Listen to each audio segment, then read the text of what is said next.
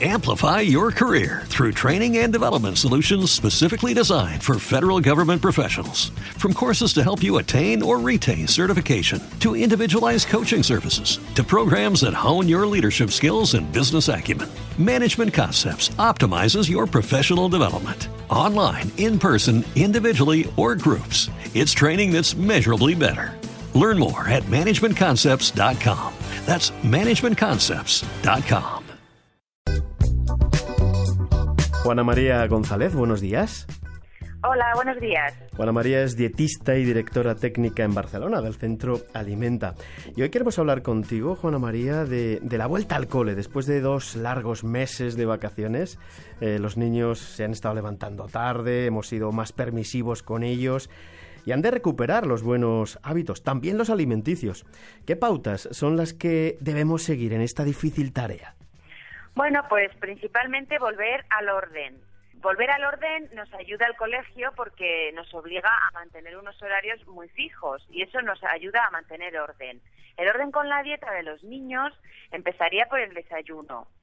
El desayuno es cuando una persona se levanta y antes de salir de casa. Desayunar no es a las 11 del mediodía, sino antes de salir de casa.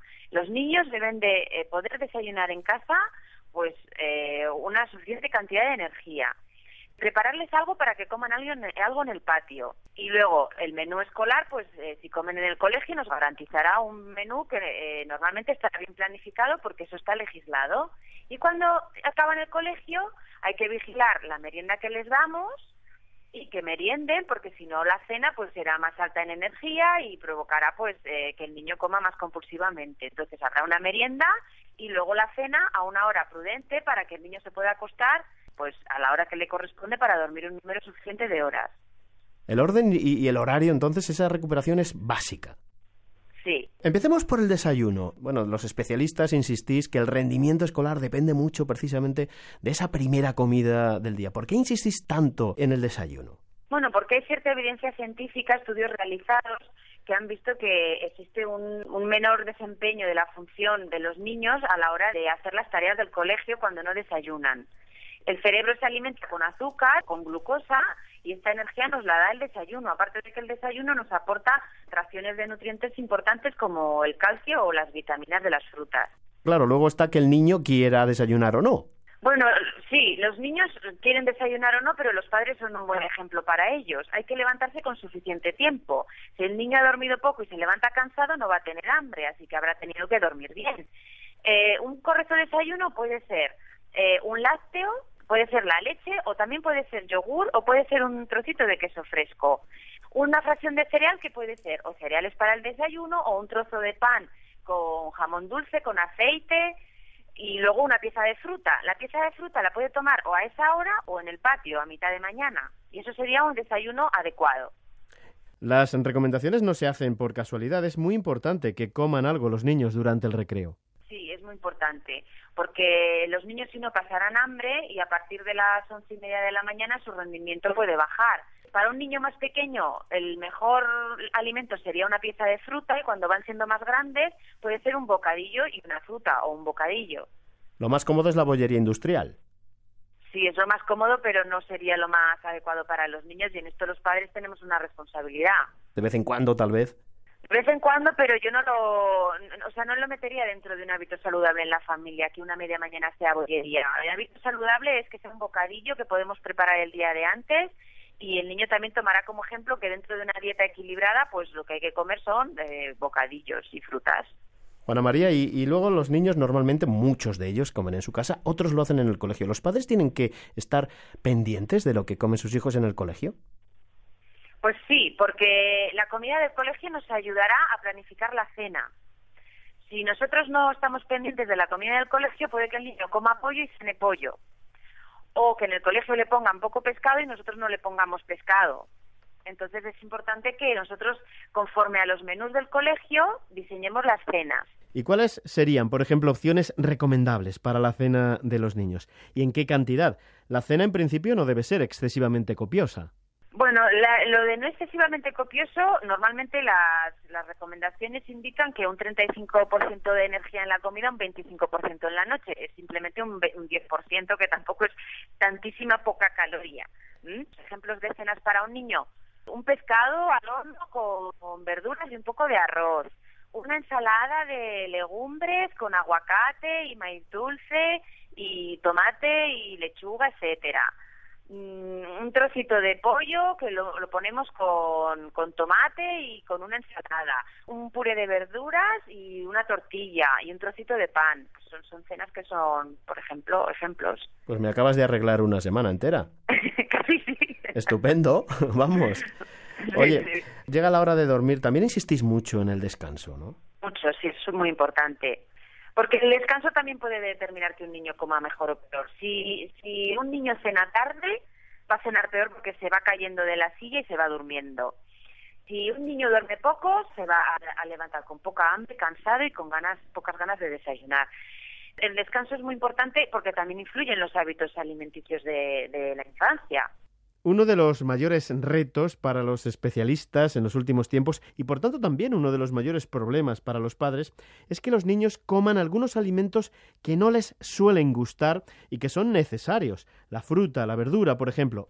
Sí, pero mira, yo sabes cómo lo solucionaría todo, entendiendo que lo mismo que educamos a nuestros hijos en, en valores, en vivir en sociedad, etcétera, les educamos de forma nutricional. La educación es la misma. Tú tienes unas normas para irte a la cama, tienes unas normas para comportarte con los mayores y tienes unas normas para comer.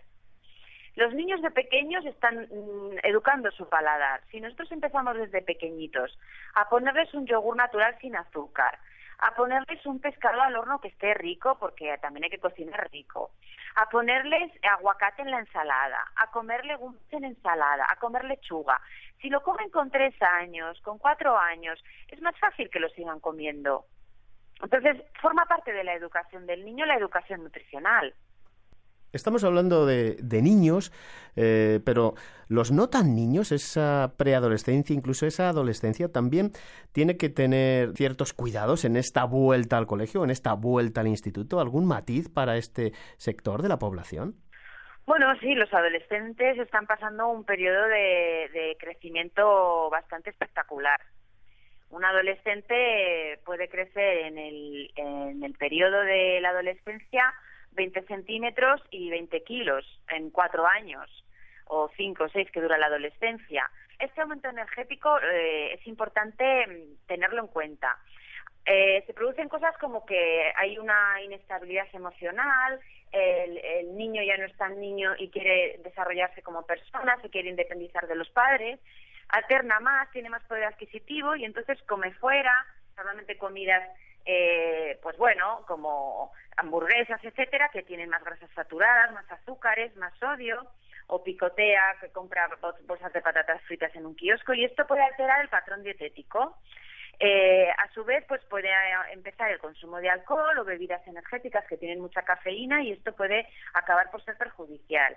La inestabilidad emocional, además, puede favorecer que, por ejemplo, haya más preocupación con la imagen, y que por eso se inician dietas más restrictivas que pueden mm, desembocar en ciertos trastornos de la conducta alimentaria.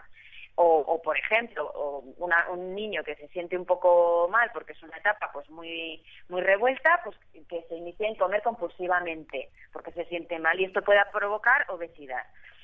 ¿Cómo solucionamos esto? Bueno, pues desde las familias yo diría de dos maneras.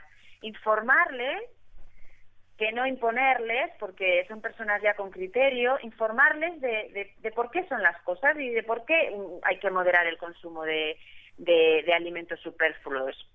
La familia además puede ser un ejemplo, es decir, comer en familia y, y, sentarse con los adolescentes en la mesa y si todos comemos pescado y si todos bebemos agua, pues ellos en familia pues cumplirán con ese ejemplo también más fácilmente. Así que la familia tiene ese papel, ¿no? De orientar, informar y servir de ejemplo.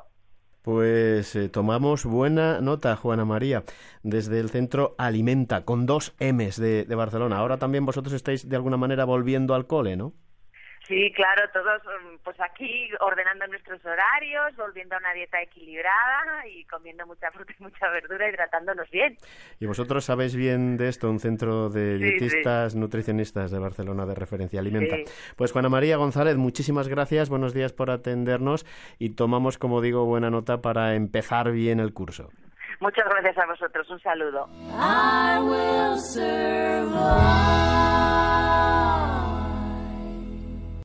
Amplify your career through training and development solutions specifically designed for federal government professionals. From courses to help you attain or retain certification, to individualized coaching services, to programs that hone your leadership skills and business acumen, Management Concepts optimizes your professional development. Online, in person, individually, or groups, it's training that's measurably better. Learn more at managementconcepts.com. That's managementconcepts.com.